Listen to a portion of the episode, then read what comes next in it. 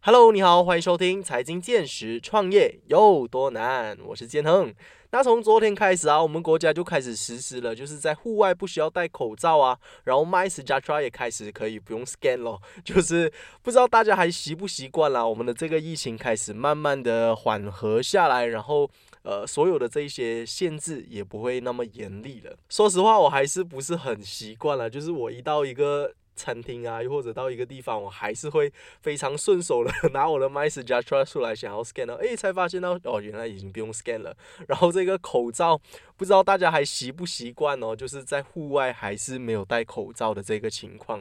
那说到就是我们的疫情开始慢慢缓和下来啊，其实我个人的心情是非常开心的，终于可以过回我们以前这一种稍微比较自由的生活啊，不再被这个口罩束缚。但是有另外一派人哦，就是有少数少部分的这一些声音啊，就是他们可能会说，因为趁着现在也是将近开斋节的期间呐，呃，明天就是开斋节喽，然后呃，很多人都会返乡，都会见一些亲朋好友，有没有可能会再一次爆发这个疫情？那以我个人看来呢，呃，我也非常相信我们政府的能力啦，就是他们会提出这样子的措施，其实就是有经过很多的考察、很多的研究，呃，觉得说就是这样子的行为是安全的，才会提供这样子的方案嘛。那如果各位还是呃有自己的顾虑、有自己担心的话，呃，当然可以自己戴口罩了。那今天呃创业又多难的这个课题呢，也是邀请到一位嘉宾来聊关于疫情有关的课题哦，因为就是在之前前一段阵子啊，当这个疫情爆发的比较严重的时候，我们突然间有一个 App 哦，它特别的火红，它叫做 Clear C L E A。那这个 Clear App 呢，它其实就是一个远端医疗科技的一个 App。那它有什么那么特别呢？就是你不需要。到一个诊所，或者你不需要到户外，你只要在家里呢，就可以做这个新冠的检测。那会有专业的医生来来提供报告，让你知道你是否有得到这个冠病哦。所以就大大的减少你确诊的可能性。但是已经来到了我们现在，呃，疫情慢慢的缓和下来呀，大家也开始放下戒心，确诊的这个数字也没有那么高了。那这一个 app 会不会因为这样子的情况之下受到很大的影响呢？又或者是说，现在越来越多人开始要出国旅游啊，就可以贪图这个 app 的方便，所以让这个 app 又突然间的使用很多。到底在疫情之后，这个 app 它会有怎么样的转型？它会有怎么样的转变？这个 app 它到底又是怎么样使用的呢？我们马上欢迎我们今天的嘉宾来为我们仔细的讲解哦。他是 Clear App 的创办人，我们有曾海峰医生，我们马上有请。Hello，Hello，大家好，大家好。Hello，Hello，曾医生你好。那在开始之前，可不可以先请你跟听众朋友们打声招呼，然后来一个简单的自我介绍啊？当然啦，当然啦。所以呃，大家好，我是曾海峰医生。那我是马来西亚人，呃，大学毕业于这里啊，马来西亚的理科大学。嗯。那我大学毕业了以后呢，就一直在沙巴呃的医院服务。先是在呃雅比，就是哥打金纳巴鲁的呃大医院做了两年的服务，然后呢就被派到一个呃比较乡下的地方，就是大家都知道的潜水圣地仙本那，我就在那边服务了差不多六年的时间。那在那边呃的时候呢，我们我就开始创办了自己的药行啊，自己的诊所啊，然后一直到二零二一年啊，就是 COVID 的第二年的时候呢，我就啊创办了这一个呃线上就是远远程呃医疗的这一个 ClearDoc。OK。呃，那其实这一个 ClearDoc 这一个公司哦，它是非常的有趣啊，是因为我们大部分人呢，对于这个课题可能还是比较陌生一点。说到远端医疗这个东西哦，听起来真的是非常先进，而且非常有未来感的一个词哦。什么意思是远端医疗呢？在我想象中哦，如果一提到这一个词，有没有可能我们在未来哦，可以实现一种远程的手术？我本人可能是在马来西亚，然后我需要动这个手术，但是在马来西亚可能这个医疗设备还不允许，但是国外有这一个设备，我们有没有可能就是通过线上啊，通过远程来完成这一个手术？这个可能性好像是有，但是又好像。呃，偏模糊，然后偏未来化，所以说到远端医疗这个词，我就感觉非常的兴奋哦。那其实呃，ClearDoc 这一家公司呢，也是在去年吧，就是疫情刚刚开始越来越呃肆虐的时候啊，就开始了有这一家公司。所以今天邀请到曾医师来，曾医生来，就是跟我们分享一下他是如何有这个 idea 想要创办这一个公司，那他在背后又有。呃，什么一样的创业故事，精彩的创业故事可以跟听众朋友们分享的？那曾医师可不可以请你就是大概的来介绍一下 ClearDoc 这个公司是在你呃什么样的一个情况下诞生的一个 idea，让你想要创办一个这样子的公司呢？可以啊，可以啊，建恒，嗯，是的，远程医疗呢，在也许在呃新冠病毒呃的到来之前呢，听起来是一个非常的新意。呃，就是很陌生的一个领域，大家都觉得，哎，远程医疗，我天天看病都是去到诊所去看病，那我要怎样远程的见一个医生呢？不过呢，在新冠的时候，我相信很多人都有接触到，就是呃，telemedicine，就是远程医疗，就是线上诊断诊断的这一个呃 A P P 这个 App，那大家都有一定的呃基础认识了这一个呃 App。这些呃远程是怎么见医生？远程是怎么呃得到这个医生的意见？远程是怎么跟医生沟通之类的？那如果说 ClearDoc 的话，一切故事都要讲回去，可能差不多二零一八年吧。那二零一八年的时候，就是我到仙本那的差不多第二还是第三年，在那个时候呢，我们呃这这那几年呢，我就开始接触了这个远程医疗。那时候在仙本那。我们那里是没有专科医生的，我们那里只有呃，就是我们呃那个 M O medical officer 而已。所以呢，如果要要是我们有遇到这些比较严重的病人的话，我们就需要要求在呃 double specialist hospital，就是差不多一个小时半呃以外的那个专科医生来协助我们。那那个时候我们呃只能利用就是我们的 WhatsApp call 呃 video call。WhatsApp 照片、打电话各种方式来跟他们沟通，其实这些呢都是远程医疗的一种。嗯哼，只是说那个时候不是我们医生直接呃对病人，那个时候是我们医生对医生。那我们这里的医生就先看诊那个病人，然后觉得哎我们遇到了难题，我们需要得到这些专科的那一个 input 那个意见，我们就会打电话给他们，给他们跟进呃病人聊天之类的。所以那时候我就觉得说哇。这个科技呢，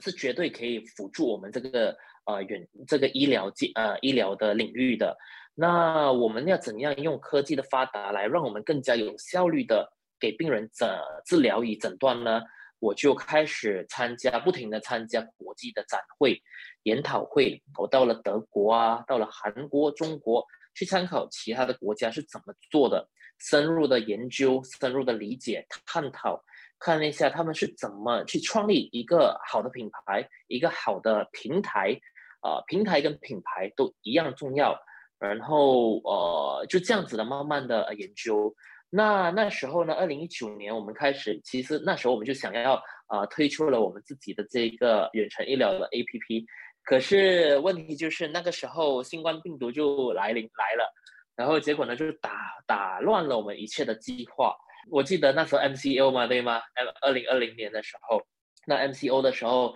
呃，很多医呃我们的那一个诊所啊、药行啊，都一切都被影响，大家都不能出门，大家都有问题。那那时候呃，我们的就算我们要找呃我们我们要一起开会啊什么之类都有问题，所以呃我们就一直的专注于我们在新冠那一边的服务而已，我们就专注于我们做这个呃。Screening 就是呃检测，就是呃实体的检测，到工厂啊，到呃医院啊什么之类的，帮忙那些病人做检测。那做做做做到有一段时间呢，我们那时候有好多好多好多个团队在做这个检测。那突然间有一天呢，我拿我们收到了一个电话，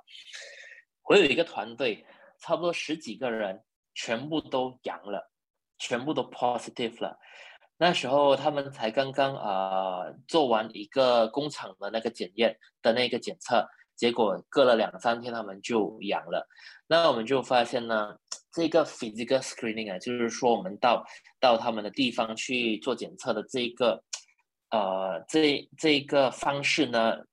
不能持续下去，不能持久下去。我们必须要呃真正的研究，我们应该要怎么去做呃远程医疗、远程检测了。那那时候我们就呃下定了决心说，哎，我们不能再拖我们的这一个远程医疗的那一个程序，呃，要不然我们就一起来做，我们就把我们的资金啊，把我们的时间啊、精力啊都放进这个。结果我们在三个月就创造了这个 ClearDoc 品牌，然后过后我们就呃推出了我们第一样的呃服务。就是远远程检测的服务给大众，那我们还没有推出我们其他的项目，可是呢，我们就很专注的把我们这个远程检测的这一个项目做到最好至上，给我们的客人。嗯嗯嗯，了解。所以其实 Clear 这个品牌，它在一开始创办它的定位就不是只是 COVID 而已哦，它是还有其他的其他的一些用途，只是刚好就遇到这一次的疫情，遇到这一次的官病，所以就先把所有的资金啊，所有的精力都先投入到这一个项目之中。是的，那我们是把这个看成是一个。呃，proof of concept，就是说我们要给大众知道，我们要给马来西亚的人民知道，哎，你们其实你们要建立一个医生不是那么难的，你们要网上被检测都都可以都行得通的。所以呃，很多人他们会问我们说，哎，新冠过了你们做什么？其实我们不是一个新冠的产品，新冠的这个检测呢，只是我们其中一个小部分而已，是给我们呃尝试市场然后 proof of concept。呃，来证明这个是行得通的，然后我们还要推出我们其他的这个旗舰的那个 feature 这些项目。嗯嗯嗯，我觉得其实像你刚刚有分呃分享到，就是这个远程医疗的这一个整个 concept 吧，还有你们刚刚提到的一些例子，比如说你在沙巴就诊的一些例子啊，这个确实是一个能够行得通的一个 concept 吧，我个人认为。但是其实像你有提到说，呃，这么方便的这一个服务啊，为什么它没有在马来西亚就是比较普遍化？其实你们跟呃政府的沟通上啊，就是马来西亚的政府知道有这一家。公司在提供这样子的远程服务，那你们有没有尝试去做怎么样的一些联系啊，来让这一个呃服务更普罗大众，就是所有的马来西亚人都能够享有这样子的服务？你们有这样子的计划，或者是有这样子的一些经历可以分享吗？有啊有啊，呃，最近呢，我们都有一直在跟呃政府，尤其是卫生部啊联系，就是跟他们研讨。我们要怎么做一个很好的 virtual COVID screening，就是远程检测给我们马来西亚的啊人民？那两个差不多一个星期前，政府才刚刚啊啊 official 的告诉了全部人，你们可以用一个 virtual COVID screening。所以之前呢，我们其实都一直有在跟他们沟通，在跟他们讨论，我们要怎样把在马来西亚把这个产品做得好。那马来西亚主要我们。面对的一个问题，可能就是在马来西亚还是有很多地方啊，小地方他们没有这个啊网络的这个 coverage，就是他们的这个网络都不是太好的。那还有一些人呢，他们会因为网络的速度而影响他们用这一种啊远程医疗的服务。就比如说打一个比方，我们现在如果说是远程开会的话，用 Zoom 啊，用 Google Meet。我们都需要有一个呃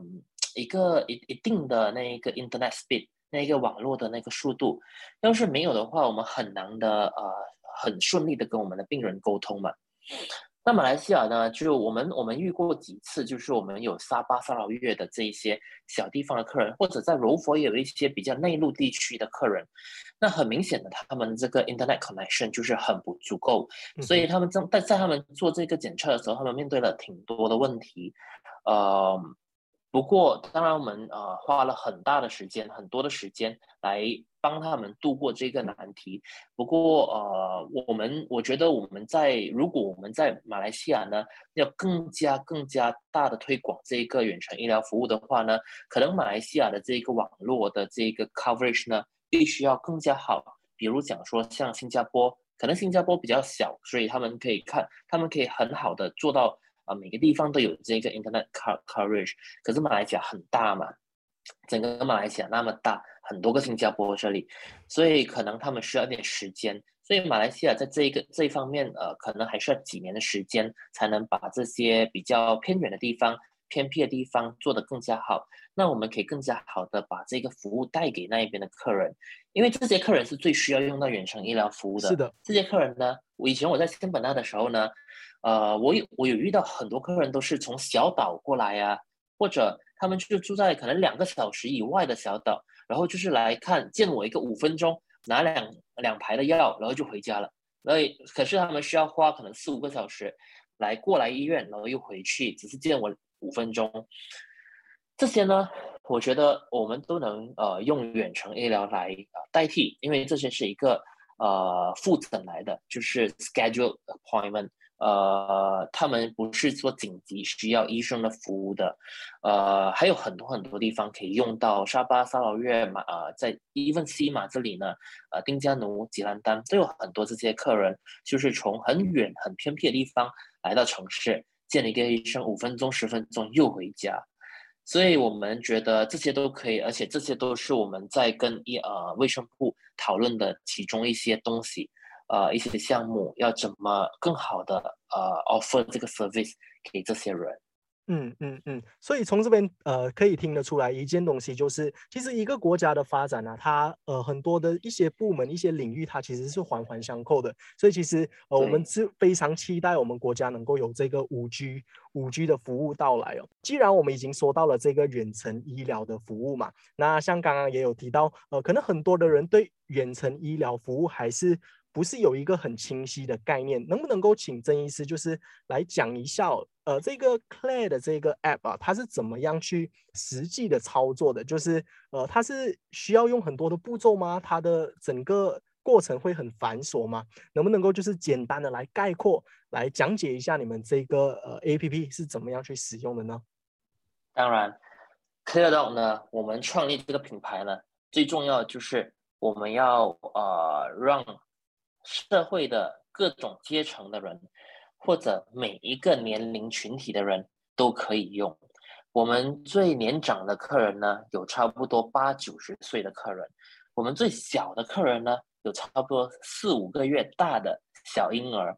那以这样子的例子，就可以告诉你说，我们是多么简单的，要用我们是多么简单的。那呃，我们这个其实这整个，我们就说我们现在在市场上已经推出了这个远程检测的流程吧。那具体是怎么操作呢？其实它就是很简单的，它的概念呢就是我们要用户轻松的在家或者在他任何他喜欢的地方可以做检测，又有专业的医护人员来帮你呃验证你的这一个流程。那基本上我这整个流程呢，就分为四个四个部分而已。第一个部分呢，就是你的身份的验证。那为什么我们需要身份验证呢？就是要是你你你在这里做的话，要是我不知道你是谁的话，呃，那我们就不能给你一个呃 medical report，一个医疗的那一个报告。那如果讲说你已经验证了你你的身份呢，医生就可以给你这个报告。不怕你是呃运呃盗用别人的那个身份来做这个检测嘛？那第二呢，就是检测卡的验证。为什么需要验证这个检测卡呢？那我们就是不要给你 recycle 重复使用你旧的那个测试卡，或者利用别人的测试卡来跟我们获取一个 medical report。那第三个呢，就是你的采样验证。什么是采样验证呢？基本上就是我们医医护人员呢。需要确认你是否采用对的方式来采样，就是说，如果你是用唾液的一个样品的话，那你是否是用正确的唾液的样品，或者用不正确的？那要是不正确的话呢，那个医护人员就会教你怎么用一个正确的方式来采你的这个唾液的样本。要是你是用 nasal swab 的话，你的鼻咽拭子或者你的鼻拭子的话呢，那医护人员就会看你到底放多够深吗？啊，对不对？是不是有刷了你的那个鼻子里面的那个液体出来？那要是你做错了呢？以后就呃，我们就会改正你们，更正你们。我记得可能在市场上一开始推出这个鼻拭子还有这个唾液的那个检测卡的时候，很多人都说啊，这个自测的不不准确啊，不准确。可是最近呢，就比较少人会这么这样投诉了。为什么呢？一开始它不是不准不不准确，是因为我们大众呢还不会用正确的方式来采样，那他们采的样本呢就不正确，所以导致他们的报他们的这个成绩也不正确。那我们那时候我们除了呃提供这一个呃服务给大众，我们也是我们也是呃有尝试教育更加多大众怎么用这一个检测卡，怎么用正确的方法。来做检测，那那个就是第三个验证了。那第四个验证呢，就是你的测试结果的验证。那测试结果就是说，这个客人他们做了这个检测了以后呢，他们就必须要拍个照片，那个呃测试的结果啊，然后再放上去我们的 APP。那医护人员呢，到时候呢就会看你的采样的那一个流程，那正确了以后呢，再看你的检测卡，因为我是这样子的。我们的那个 A P P 里面呢，会给他们一个 random 的啊那个数字，那用户需要把这个数字呢写在他们的检测卡上面。那我们啊有了这个数字了以后呢，我们还有一个 A I 来啊比较它的这个检测卡到它的检测结果的检测卡是不是一样。当它是一样的话，它就会通过我们这个，那没有那就没有人可以换那个检测卡了。那我们通过了这些验证了以后呢，其实这整个成绩就会是很精准、很精确，客户也不能呃 manipulate，不能啊盗用，不能做任何的手脚来啊换取一个我们医生出的这一个检测报告。呃，就是因为这样子，所以客人都呃蛮喜欢，尤其是公司有很多公司他们的用我们的服务，因为他们担心他们如果让他们的呃，那个员工自己做检测的话，他们就怕他们呃做假的假的那个测试成绩啊什么之类的，那他们就用我们的服务来帮他们啊确定这些员工都是在做做正确的方式。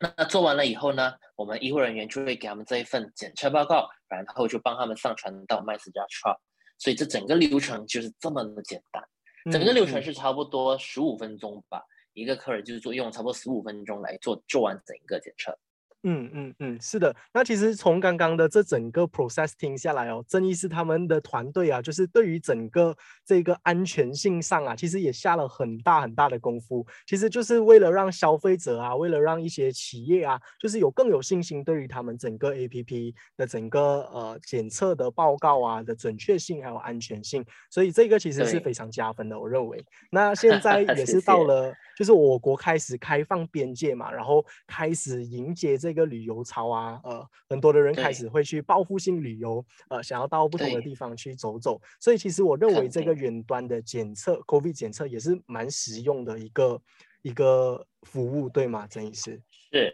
现在他们很多就是啊，有些国家他们需要啊 pre-departure test，就是他们去一个国家之前，他们就需要做检测，他们才能去嘛。或者他们回到马来西亚，现在有这一个 on arrival test，就是到了马来西亚二十四小时里面你需要做检测。那很多人呢就会用我们的检测。那为什么？其实为什么这些客人他们会用我们的这个 A P P 来检测？简单的来说，就是你不需要开一个车去到一个诊所排队，然后或者去一个医院排队。然后呃，把你自己 expose to 更加呃其他的病人，可能你没生病的，可是因为你你接触了其他病人，而你可能感呃染上了感冒，或者本来你没新冠，去到那一个诊所里面有其他新冠的病人，然后你接触了，反而你得到新冠。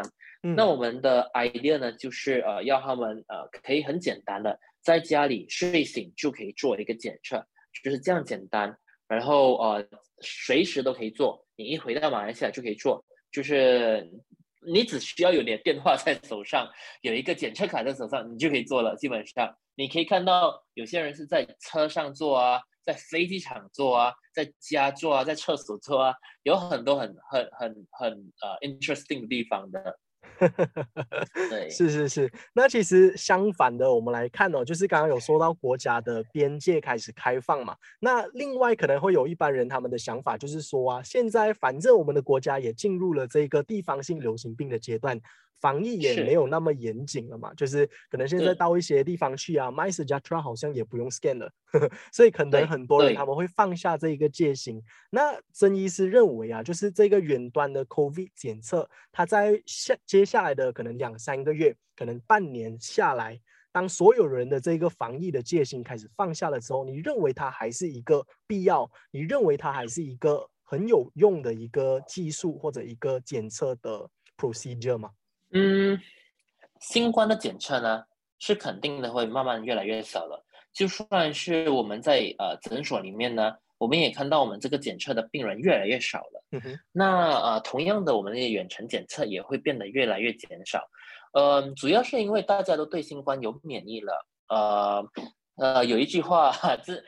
啊两个月前有一句话，大家都一直在说的：如果你身边没有朋友中呃新冠的话，你就是没有朋友的人了。是是是，我非常的认同，因为那个时候呢，不止我的朋友，我自己都中了新冠，就是可能去了太多开会啊什么之类的，这样子的情况下中了新冠。那我就发现呢，很多人都对这个新冠都都有免疫了。而且症状也不会像以前那么严重了，嗯，我们可以看得到，现在医院的那些 ICU 呢，什么呢都不会太满，就是说，呃，大家呃这对这个新冠的免疫啊，比以前还要更加好。最重要的是，因为很多人都打了 vaccine，打了疫苗，那打了疫苗了以后呢，尤其是加了 booster 了以后呢，大家会更加的呃更有更加好的防疫，呃，对于对这一个对于这一个新冠。那它将会变成，它已经变成一个地方流行性流行性病了。我觉得，呃，它就像到时候呢，它就会像是一个普通的伤风感冒，呃，大家就是哎得了一个喉咙痛啊，啊感冒啊，啊你就你就休息两三天吧，休息了两三天就可以回去上班了，大家就不会害怕了。那就像我们之前刚才说的，我们这个新冠的远程检测呢。它是一个 concept，它是一个概念。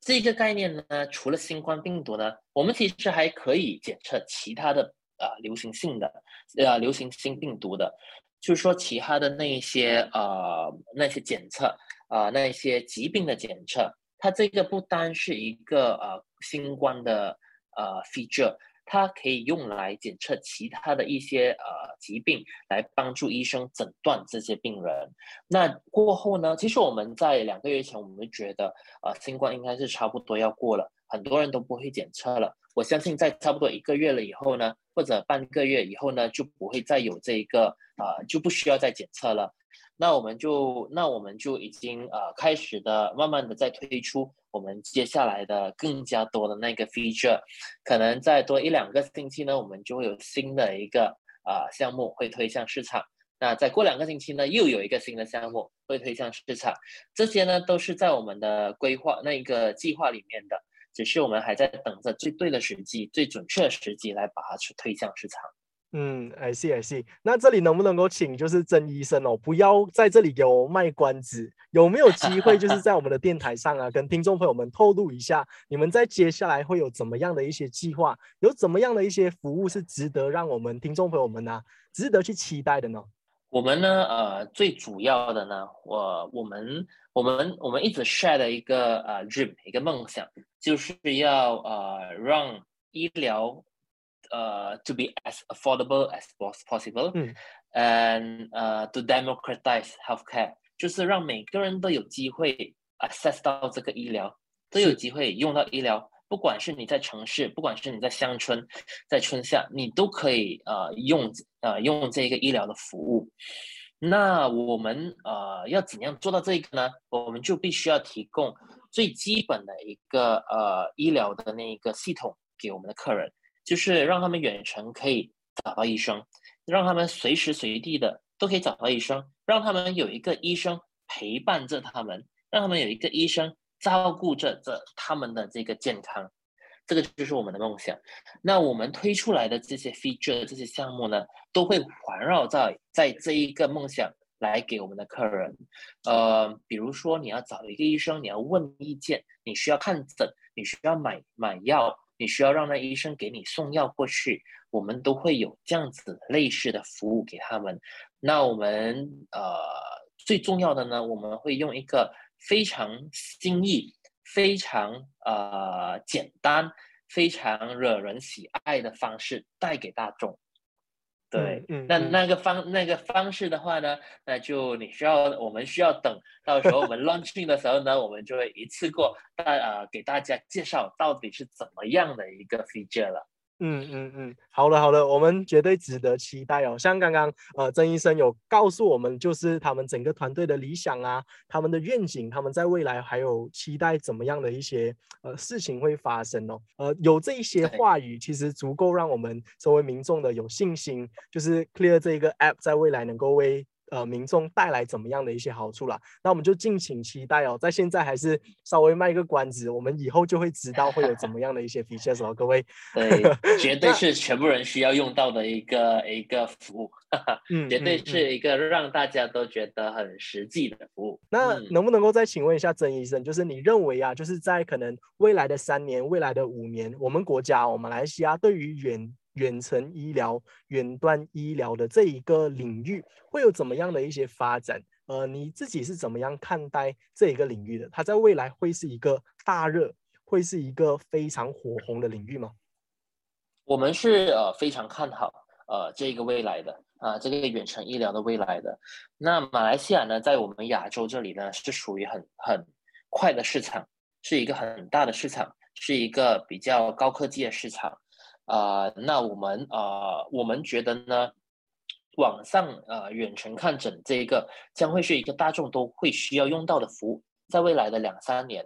呃，会有更加多的人想要提早获取医生的意见，啊，才到一个实体的诊所还是医院来进行检查，呃，就像五年前我们买一件衣或者买一个包包，那个时候我们会直接到实体店，我们完全不会想说我们先 Google。或者我们到 Lazada、Shopee 去买，可是现在呢？你看 Lazada、Shopee 是多么的流行，是多么多的人愿意直接在网上购买，或者就是先网上了解了才到实体店去进行。这是一个未来的趋势，没有人可以停止这个趋势的。因因为一个手机在手上，你你就可以什么都可以做了。所以购物是这样子，买东西吃也是这样子。那远程医疗也肯定是这样子的，那我会觉得说，呃，只会有越来越多人需要呃用到这种方便。那我们也希望讲说到时候呢，啊，政府可以呃创立出更加多的平台，给予我们这些啊在做远程医疗的这些领域的呃专业人士来用，来呃有更加多资源。来用来呃来创立出我们这个平台来给我们马来西亚的客人，或者说就呃给我们一个平台来把这个服务带给更加多其他亚洲呃国家的客人之类的。嗯嗯嗯。了解，那其实从今天曾医生的分享啊，我们除了更加了解就是 ClearDoc 这一个 A P P 能够为我们带来的一些好处，然后远端医疗它到底是一个怎么样的新的科技、新的技术之外哦，其实呃蛮想要再请问一下曾医生的，就是你在这整个创业的过程当中啊，就是你在创立这个 Clear 的 App，在建立团队。然后在呃，就是创业啦，整个做生意的过程当中啊，能不能够请问你，你认为你学到最重要的一课是什么？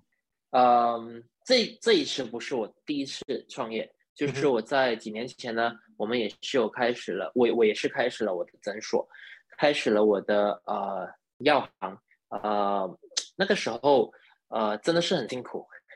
就是什么都不会，因为我是读医疗的嘛。那我最对做生意，连要怎样开一个公司都不会。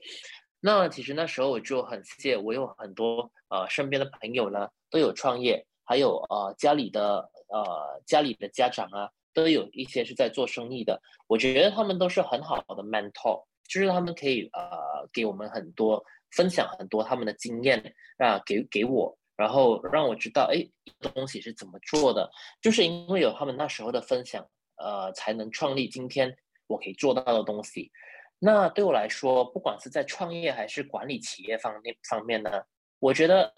团队精神以这个分享的理念呢，就是最重要的。呃，每个人呢都有不一样的资源，所以在呃，不过呢，在现在的数码世界里面呢，资源都很公开，呃，很公开。可是我们要怎样在最短的时间内取得最大的业绩呢？就是说，就就我们需要以各方面的专才一起合作，那运用各方面的这个资源，在短时间以内取得突破，呃，这样我们才能，呃，这样那那些资源才能源源不绝的来到我们身身边，然后获取最大的呃成绩出来。那对我来说，就是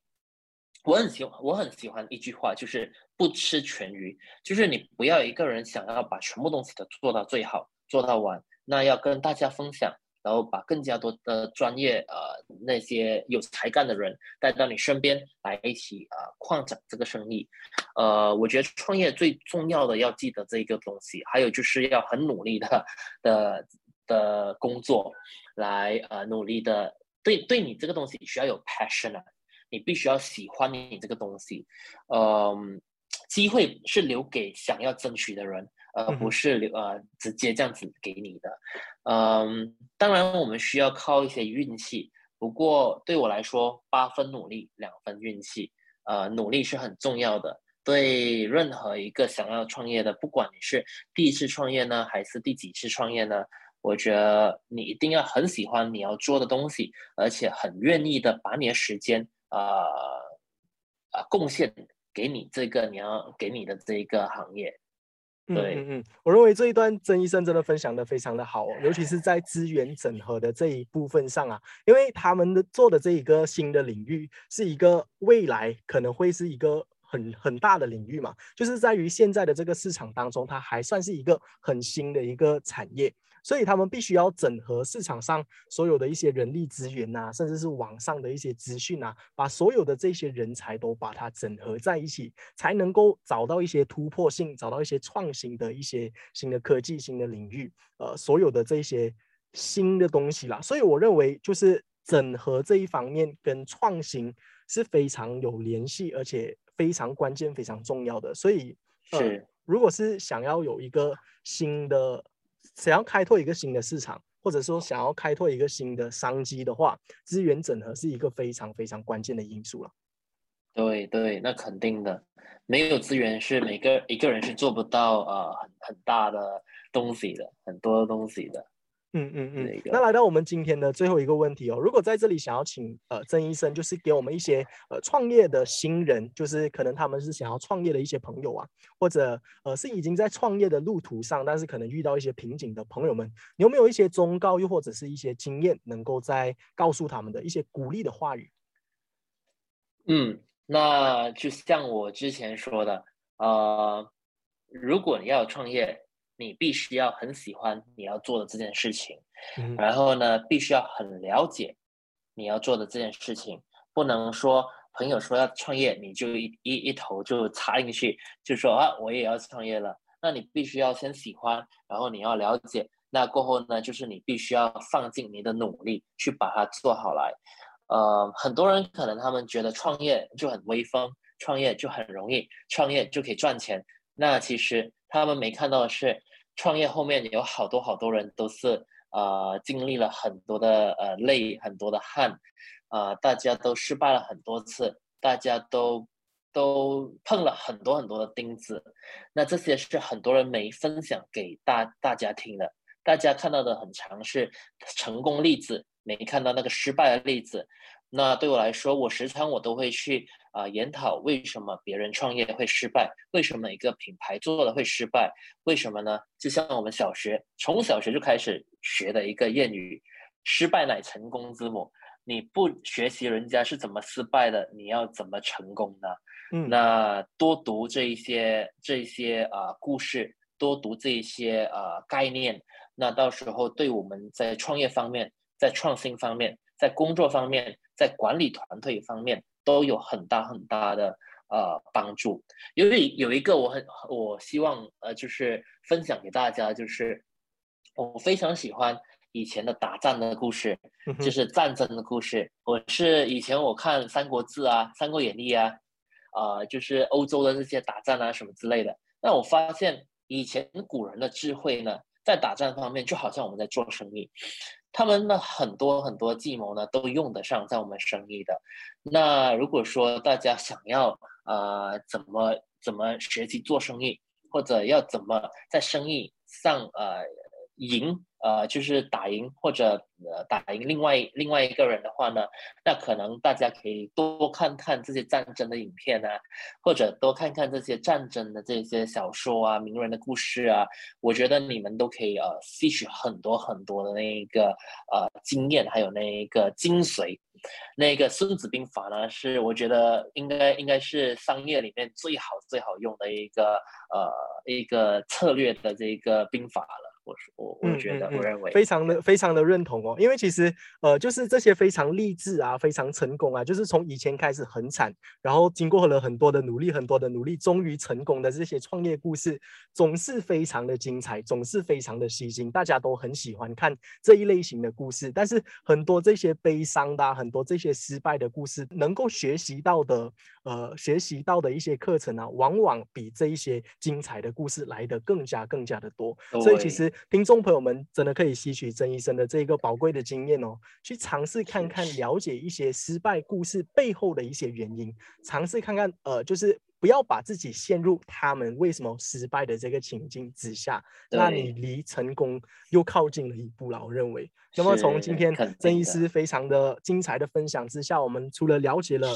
就是做生意上的一些技巧之外啊，创业的一些心态之外啊，还了解了就是远端医疗的这一个新兴的一个领域哦，真的是非常非常的感谢曾医师无私的分享。我们再次以一个掌声来感谢我们今天 Clear Dog 的创办人哦，曾海峰医师，我们感谢他。谢谢你们，谢谢你们，谢谢你建恒。哎，没问题，没问题。